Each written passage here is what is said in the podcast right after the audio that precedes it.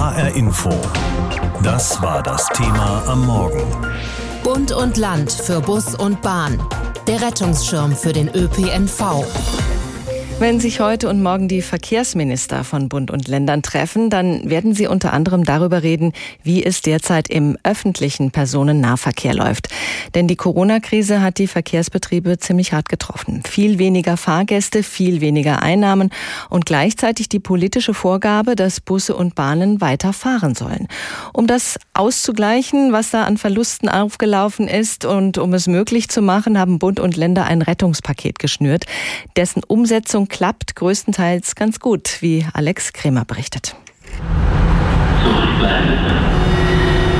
Kein Gedränge, etwa halb voll ist die Berliner U-Bahn an diesem Mittag. Im Berufsverkehr dagegen herrscht schon wieder deutlich mehr Andrang. In Berlin und bundesweit menschenleere Waggons wie im April gibt es nicht mehr, sagt Oliver Wolf, Hauptgeschäftsführer beim Verband Deutscher Verkehrsunternehmen. Wir haben bei den Fahrgästen nach dem Lockdown einen erheblichen Zuwachs wieder. Wir sind jetzt auf 70, 75 Prozent der Fahrgäste angekommen was aber natürlich im Verhältnis zu 100 Prozent ein Viertel an Verlust der Fahrgästen aktuell darstellt. Und entsprechend weniger Einnahmen. Als Ausgleich hat der Bund zweieinhalb Milliarden Euro bereitgestellt. Verteilen sollen die die Länder und dabei noch einmal genauso viel drauflegen. So wurde es im Juni vereinbart. Das Geld kommt mittlerweile an, sagt Wolf. Das läuft jetzt, aber das passiert so, ja. Und zwar auch mit dem vereinbarten Eigenanteil der Länder. Größtenteils jedenfalls, sagt Anke Rehlinger, SPD-Verkehrsministerin des Saarlands und Vorsitzende der Verkehrsminister Ministerkonferenz. Es gibt dann noch ein Bundesland, äh, wo von der Landesspitze aus eine andere Strategie ausgegeben worden ist. Es geht um Sachsen. Die Landesregierung dort hat beschlossen, nicht wie die anderen 90 oder 100 Prozent der Einnahmeverluste auszugleichen, sondern nur 70 Prozent. Aber ich glaube, das wird auch Gegenstand von Besprechungen noch einmal sein. Das ist wenig solidarisch äh, und ich glaube, es ist vor allem ein Problem für den ÖPNV in diesem Bundesland und deshalb auch noch mal überdenkenswert. Auch aus verhandlungstaktischen Gründen, um den Bund nicht zu verärgern, denn irgendwann im nächsten Jahr könnte noch einmal eine Vereinbarung von Bund und Ländern nötig werden. Ewig reicht das Rettungspaket aus dem Sommer jedenfalls nicht, sagt Oliver Wolf vom Verband der Verkehrsunternehmen. Also die 5 Milliarden werden ausreichen bis ins erste, maximal zweite Quartal 2021. Und äh, das ist schon mal eine ordentliche Wegstrecke. Heißt, damit können sich die Verkehrsminister dann später beschäftigen. Schon jetzt auf der Tagesordnung dagegen steht mal wieder die Frage, wie umgehen mit Maskenmuffeln. Mindestens 50 Euro Bußgeld, das ist die eigentlich bundesweit vereinbarte Linie. In der Praxis aber bedeutet das Sachsen-Anhalt gar kein Bußgeld, Hessen 50 Euro, Hamburg 80, Nordrhein-Westfalen 150, Bayern 250. So ein paar Beispiele. Das kapiert keiner. Zu viel durcheinander, meint Oliver Wolf. Entscheidend ist einheitliche Regelung, Schluss mit der Debatte, wie die Dinge unterschiedlich laufen. Denn ob in Bad Mergentheim oder in Aschaffenburg 250 Euro genommen werden und in Hanau 50 Euro, macht die Lage im ÖPNV nicht anders ganz ausdrücklich. Ohnehin, so der Befund der Verkehrsunternehmen, halten sich die allermeisten Fahrgäste an die Maskenpflicht und die Zahl der Ansteckungen in Bus und Bahn sei zum Glück äußerst gering. So habe sich bei der Deutschen Bahn bisher kein einziger Schaffner, keine einzige Schaffnerin angesteckt, trotz Dauerkontakt mit den Fahrgästen. Angesichts der Corona-Pandemie steigen viele Fahrgäste lieber um aufs Fahrrad oder ins eigene Auto. Der ÖPNV, also der öffentliche Personennahverkehr, ist ihnen zu unsicher. Weniger Fahrgäste, das heißt aber auch weniger Geld in der Kasse. Deshalb hat die Bundesregierung zusammen mit den Ländern einen Rettungsschirm für den ÖPNV aufgespannt. Das ist Thema heute und morgen auf der virtuellen Verkehrsministerkonferenz. Für den Rettungsschirm hat der Bund 2,5 Milliarden an die Länder verteilt verteilt. Tarek Al-Wazir ist der hessische Verkehrsminister von den Grünen. Ich habe vor der Sendung mit ihm gesprochen und ihn gefragt, wie lange dieses Geld ausreichen wird, um die Corona-Löcher im ÖPNV zu stopfen. Wir gehen davon aus, dass wir in diesem Jahr in Hessen ungefähr einen Schaden von 300 Millionen Euro haben werden, einfach dadurch, dass weniger Einnahmen in diesem Jahr gekommen sind, weil die Fahrgastzahlen vor allem am Anfang der Corona-Pandemie so deutlich zurückgegangen sind. Der Bund gibt uns ungefähr 250 Millionen Euro aus seinem Rettungsschirm. Das heißt, wir müssen als Land da wahrscheinlich was drauflegen. Aber wir haben ja glücklicherweise das Corona-Sondervermögen, das gute Zukunftssicherungsgesetz. Und dementsprechend können wir aus Landesmitteln das stemmen und haben auch noch Möglichkeiten. Das ist ja auch jahresübergreifend, dass wir im nächsten Jahr helfen, weil wir gehen nicht davon aus, dass wir nächstes Jahr bei den Einnahmen wieder bei 100 Prozent sein werden. Die Verkehrsverbünde verdienen ihr Geld vor allem durch den Fahrkartenverkauf. Beim Rhein-Main-Verkehrsverbund sind das um die 60 Prozent, beim Nordhessischen Verkehrsverbund rund 35 Prozent. Weniger Passagiere heißt also weniger Geld in der Kasse. Gehen wir mal davon aus, dass uns die Pandemie noch eine Weile beschäftigen wird und dass es deshalb noch lange dauert, bis Busse und Bahnen wieder so voll sind wie vor Corona. Muss die Politik sich also darauf einstellen, immer größere Löcher im Budget des ÖPNV zu stopfen? Wir tragen ja jetzt schon ungefähr die Hälfte der Kosten als staatlichen Zuschuss aus Bundes- und Landesmitteln und auch aus kommunalen Mitteln. Aber wir setzen natürlich darauf, dass der ÖPNV seine Rolle weiter hat und auch haben muss, weil er ist unsere Antwort auf den Dauerstau, vor allem in den Ballungsräumen. Wir haben in den letzten Jahren eine wirkliche riesige Erfolgsgeschichte gerade in Hessen gehabt. Die Fahrgastzahlen sind jedes Jahr sprunghaft angestiegen und diese Erfolgsgeschichte ist jetzt mit einem Mal quasi zu einem Halt gekommen. Wir hatten im April teilweise nur noch 10 bis 20 Prozent der Fahrgäste während des Lockdowns, sind aber wieder auf einem ganz guten Weg bis hin zu 75, 80 Prozent der Fahrgäste. Und das Wichtigste ist Vertrauen. Und deswegen ist es so wichtig, dass sich die Menschen an die Maskenpflicht halten. Das tun die allermeisten auch. Aber wir haben jetzt als Land nochmal zusätzlich den Verkehrsverbünden Mittel gegeben, damit sie auch mehr Kontrollmaßnahmen zur Einhaltung der Maskenpflicht machen können. Warum werden bei der U-Bahn zum Beispiel in den Stoßzeiten nicht einfach noch Wagen drangehängt, damit es mehr Platz gibt und damit mehr Sicherheit für die Fahrgäste? Sie haben gesagt, die Passagiere müssen wieder Vertrauen fassen in den ÖPNV. Wäre das nicht eine vertrauensbildende Maßnahme? Ja, Sie können nicht mehr Wagen dranhängen, als der Bahnsteig lang ist. Also das äh, kommt an bestimmte Grenzen. Ich glaube, an dieser Stelle muss man auch sehen, dass vom Gefühl her, wenn die Leute quasi unter vielen anderen Menschen sind, die sie nicht kennen, ein Gefühl der Unsicherheit da ist. Gleichzeitig wissen wir aber beispielsweise aus Untersuchungen der Deutschen Bahn, auch im Fernverkehr, dass sich jedenfalls von den Schaffnerinnen und Schaffnern, die explizit untersucht worden sind, niemand infiziert hat. Äh, jedenfalls nicht mehr als in einer Kontrollgruppe, die gar nicht Schaffner sind. Insofern ist der öffentliche Personennahverkehr sicher. Er ist kein Corona-Hotspot. Und genau das müssen wir den Leuten auch zeigen. Und deswegen ist es wichtig, dass es auch so bleibt. Stichwort Durchsetzung der Maskenpflicht. Und genau daran arbeiten wir. Am Montag sind die Herbstferien in Hessen vorbei. Dann werden die Schulbusse und die U-Bahnen vor Beginn und zum Ende des Unterrichts wieder so voll, dass die Abstände nicht gewahrt werden können. Was planen Sie da, um das zu ändern? Wir haben jetzt den Verkehrsverbünden in Hessen zusätzliche Mittel bereitgestellt. Das heißt, die lokalen Nahverkehrsorganisationen können da, wo das Sinn macht, auch zusätzliche Busse bestellen. Ich glaube aber, dass wir an dieser Stelle beides machen müssen. Einerseits ein zusätzliches Angebot. Dieses Geld steht bereit von jetzt Ende der Herbstferien bis nächste Osterferien. Gleichzeitig aber auch vor Ort eine Entzerrung der Schulzeiten.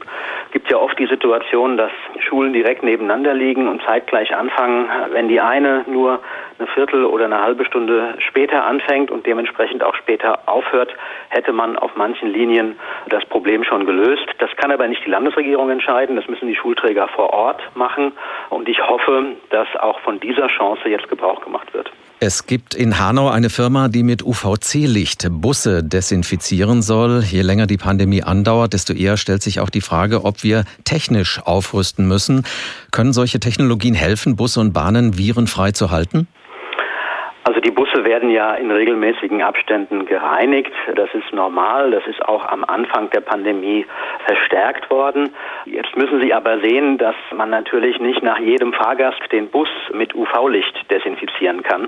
Deswegen ist das Aller, Allerwichtigste die ganz normalen Alltagsregeln. Und das bedeutet an dieser Stelle Maskenpflicht und natürlich dann auch sagen, wenn man zu Hause angekommen ist, Hände waschen. Wir haben ebenfalls ein Förderprogramm aufgelegt, um die Busfahrer zu schützen, weil weil Stichwort Plexiglasscheiben. Wir haben jede einzelne Plexiglasscheibe mit einem bestimmten Betrag gefördert und das hilft den Busfahrern, das hilft aber auch den Einnahmen, weil wenn die vordere Eingangstür gesperrt ist, dann ist die Wahrscheinlichkeit, dass Leute ohne Fahrkarte im Bus sind, relativ hoch. Sie haben gesagt, Sie wollen stärker kontrollieren, dass die Fahrgäste in Bussen und Bahnen auch wirklich Masken tragen. Wie wollen Sie das denn gewährleisten? Ja, die rechtliche Situation ist nicht ganz so einfach, weil das ja eine Landesanordnung ist, die dann eben nur von Ordnungsbehörden durchgesetzt werden kann, also Stadtpolizei, Ordnungsamt und so weiter und nicht von den Fahrkartenkontrolleuren. Ich hatte mich dafür eingesetzt, dass wir eine entsprechende Regelung im Personenbeförderungsgesetz aufnehmen, so ähnlich wie es beim Schwarzfahren ist. Da gilt ja auch bundesweit einheitlich, ohne Fahrschein ist gleich 60 Euro. Das hat leider nicht geklappt, aus verschiedenen Gründen. Der Bund war da auch nicht sehr willig. Ich bin sehr dafür, dass wir das jetzt in den Beförderungsbedingungen regeln. Der NVV, der Nordhessische Verkehrsverbund, hat das schon gemacht und beim RMV bin ich in dieser Richtung aktiv. Gleichzeitig müssen wir dann die Verbünde auch dabei unterstützen, dass sie zusätzliches Kontrollpersonal einsetzen und genau dafür ist auch unser Zuschuss gedacht. Bus und Bahn statt Auto. Jahrelang sind immer mehr Pendler in die S-Bahn, die Straßenbahn, die U-Bahn oder den Bus gestiegen, um zur Arbeit zu kommen. Ein Beispiel aus dem Rhein-Main-Verkehrsverbund, dem RMV, im Jahr 2018. Da sind 34 Millionen Fahrgäste dazugekommen im Vergleich zum Vorjahr. Das war eine unglaubliche Erfolgsgeschichte, die vom Corona-Lockdown dann jäh unterbrochen wurde. Die Züge Land auf, Land ab waren plötzlich leer. Der RMV hatte 80 bis 90 Prozent weniger Passagiere Passagiere im April. Jetzt sind die Züge ungefähr wieder halb voll. Also bis heute sind die Auswirkungen der Pandemie zu spüren und es kommt ja wahrscheinlich wieder eine Welle. Für die Verkehrsverbünde ist das hart, vor allem finanziell. Deshalb hat die Politik nun einen Rettungsschirm aufgespannt. Das ist auch Thema auf der Verkehrsministerkonferenz, die virtuell stattfindet. Jörn Richard ist Berater am Mobility Institute Berlin und mit ihm habe ich vor der Sendung über die wieder ansteigenden Corona-Fallzahlen in Deutschland gesprochen. Viele haben jetzt ja wieder Angst, sich anzustecken. Da wirkt ein voller Bus nicht gerade wie das ideale Verkehrsmittel. Was heißt das für unser Mobilitätsverhalten? Da muss man differenzieren, einmal in kurzfristiges Mobilitätsverhalten und langfristiges Mobilitätsverhalten. Kurzfristig wird das sicherlich heißen, dass die Menschen, denen dieses Risiko stärker bewusst ist, beziehungsweise die ähm, mehr Angst haben vor dem Coronavirus, sicherlich äh, den Bus eher meiden werden. Ähm, wir haben während der ersten äh, Krise, der ersten Corona-Pandemie-Phase gesehen, ähm, dass die Zahlen stark zurückgegangen sind. Ähm, die Frage nach dem langfristigen Mobilitätsverhalten ist nochmal eine, eine ganz andere. Wir alle hoffen, dass wir spätestens in der zweiten Jahreshälfte 2021 die Corona-Pandemie hinter uns gelassen haben. Das heißt, dann wird öffentlicher Nahverkehr erst einmal wieder so möglich sein, wie das vor der Krise war. Mhm.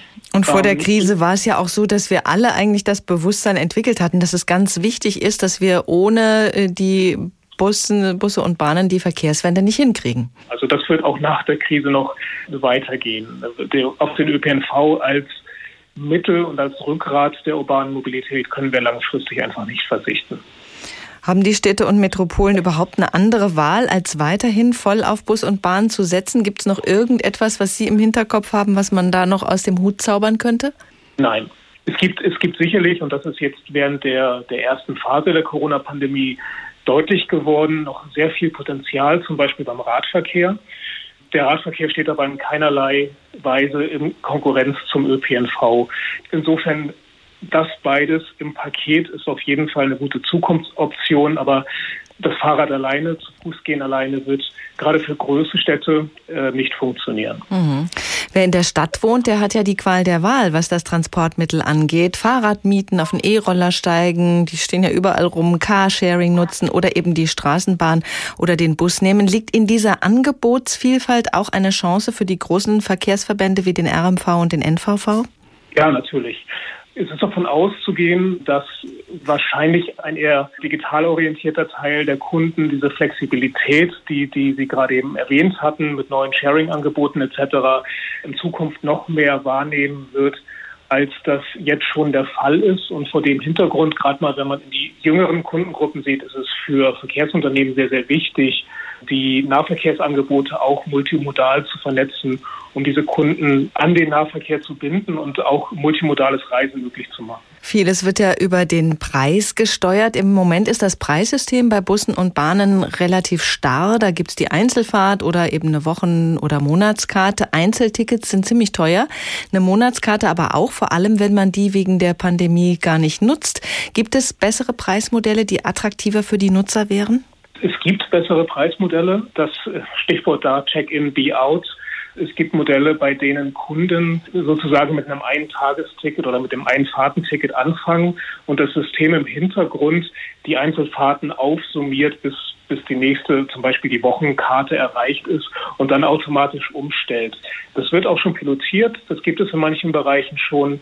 Bonn hat zum Beispiel ein ganz ähnliches Angebot vor kurzem gestartet. Das heißt, das ist, das ist keine Zukunftsmusik, sondern es, es wird schon implementiert.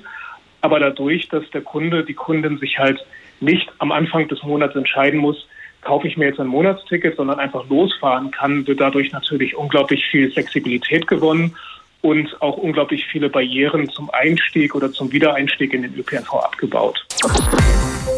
Die Erfolgsgeschichte der Öffentlichen wurde ja jäh unterbrochen. Jahrelang haben der Nordhessische Verkehrsverbund NVV und die Kollegen aus dem Süden, der Rhein-Main-Verkehrsverbund RMV, einen Passagierrekord nach dem anderen vermeldet. Dann kam Corona. Bis heute kehren die Passagiere nur zögerlich zurück. Das stellt RMV und NVV vor große Herausforderungen. Denn leere Waggons, das heißt auch leere Kassen. Das weiß auch die Politik und hat deshalb einen Rettungsschirm für den ÖPNV aufgespannt. Das ist Thema auch auf der virtuellen Verkehrsministerkonferenz heute. Steffen Müller ist Geschäftsführer des NVV in Kassel und ich habe vor der Sendung mit ihm darüber gesprochen. Meine erste Frage an Steffen Müller.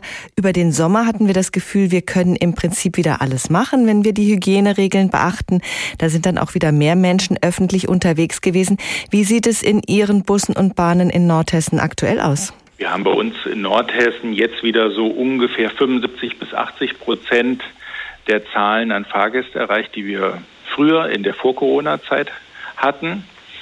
Und ähm, also ich stelle persönlich als regelmäßiger Mitfahrer, aber auch so in den Diskussionen fest, dass eben diese gewisse Angst noch vorhanden ist, äh, kann ich in dem Bus oder in der Bahn mich bei Corona anstecken. Hm, der NVV und die Kasseler Verkehrsgesellschaft haben im Mai eine Umfrage gestartet. Da wollten sie herausfinden, wie sich die Mobilität der Nordhessen in Corona-Zeiten entwickelt hat. Welche Schlüsse können Sie aus den Ergebnissen dieser Studie ziehen? Ja, das ist ganz spannend. Das ist der Fluch und Segen von Befragungen. Wir haben eine ganz große Gruppe, die sagt, wir fühlen uns im Bus und Bahn wieder sicher mit Maske und auch mit ganz einfach Schutzvorrichtungen und, und Desinfektion etc. Und wir haben eine fast genauso große Gruppe, die sagt, oh, ich mache mir da auch noch Sorgen. Und das spiegelt, finde ich zumindest, das gesellschaftliche Bild auch wieder, dass wir eben einerseits schon viel für das Vertrauen getan haben, ganz viele Maßnahmen auch für die Hygiene gestartet haben, aber es eben Menschen gibt, die sich noch Sorge machen. Was tun Sie denn konkret, um das Vertrauen der Bürger in den öffentlichen Nahverkehr zu unterstützen? Das kam ja direkt vom ersten Moment, als Corona für uns im März deutlich wurde, als Hauptfrage auf uns zu. Wir haben von Anfang an gesagt, wir müssen in den Fahrzeugen für mehr Durchlüftung sorgen. Unter anderem die Türen werden länger geöffnet, werden öfter geöffnet. Wir haben nochmal das ganze Thema Desinfektion unheimlich hochgezogen, viel mehr Desinfektion in den Fahrzeugen, stärkere Routinen, wie gereinigt wird.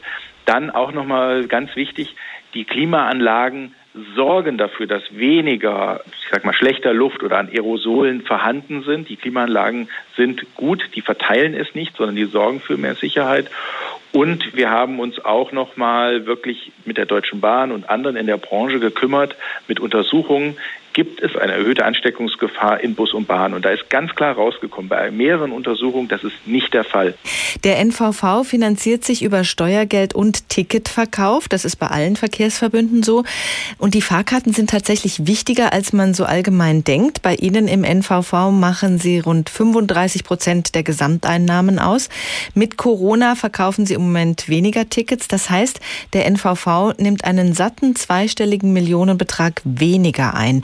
Welche Folgen hat das für den NVV konkret und auch für den Nutzer?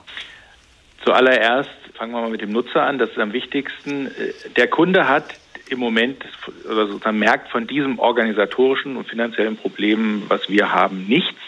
Das äh, ist deswegen so, weil von staatlicher Seite, von Bundesseite und auch von Seite des Landes Geld in die Hand genommen wurde, um diese großen Ausfälle, die wir haben, auszugleichen. Das heißt, wir haben erstmal ein Problem gehabt, das äh, glücklicherweise für das Jahr 2020 jetzt geklärt ist. Wir kriegen dort ausreichend Ausgleichsmittel. Wir hoffen auch, und da gehe ich von aus, auch für 21. Mhm. Aber für den Kunden gibt es da keinen Nachteil. Kritiker sagen ja, dass die Verkehrsverbünde sich verändern müssen, dass sie mehr zu Mobilitätsdienstleistern werden müssen. Das soll dann heißen, dass nicht nur Bus und Bahn im Vordergrund stehen, sondern auch Mietrad, E-Roller, Carsharing, dass sie alles aus einer Hand anbieten müssten. Und zum anderen müssten sie weg vom starren Preissystem hin zu innovativeren Modellen, wie sie zum Beispiel in London oder Hongkong schon praktiziert werden. Können Sie im NVV die Corona-Zeit nutzen, um sich in diesen Bereichen weiterzuentwickeln? Wir können die Zeit nutzen, wir müssen sie nutzen, insbesondere bei den Fragen nach äh, bargeldlosen äh, Kauf von Tickets. Das ist einer der, der großen Wünsche der Kunden. Wir werden auch uns noch mehr Gedanken machen, wenn man jetzt an das ganze Thema mobiles Arbeiten, Telearbeit, Homeoffice denkt, wie sozusagen flexibleren Bedarf der, der Kunden, wie wir den decken können. Also dieses, diese Fünf-Tage-Woche oder Vier-Tage-Woche und für die ganze Zeit habe ich ein durchgehendes Ticket. Das scheint sich auch für viele zu ändern. Auch bei uns im eher ländlich geprägten Raum müssen wir diese Lösung genauso denken. Und, weil das eben auch kam, die Frage nach der Mobilität über verschiedene Verkehrsträger hinweg. Mhm. Das ist etwas, was ja ähm, gerade im ländlichen Raum viel spannender noch ist als im städtischen Raum. Im städtischen Raum, da geht vielleicht der Takt von fünf Minuten auf siebeneinhalb Minuten runter oder von siebeneinhalb auf zehn.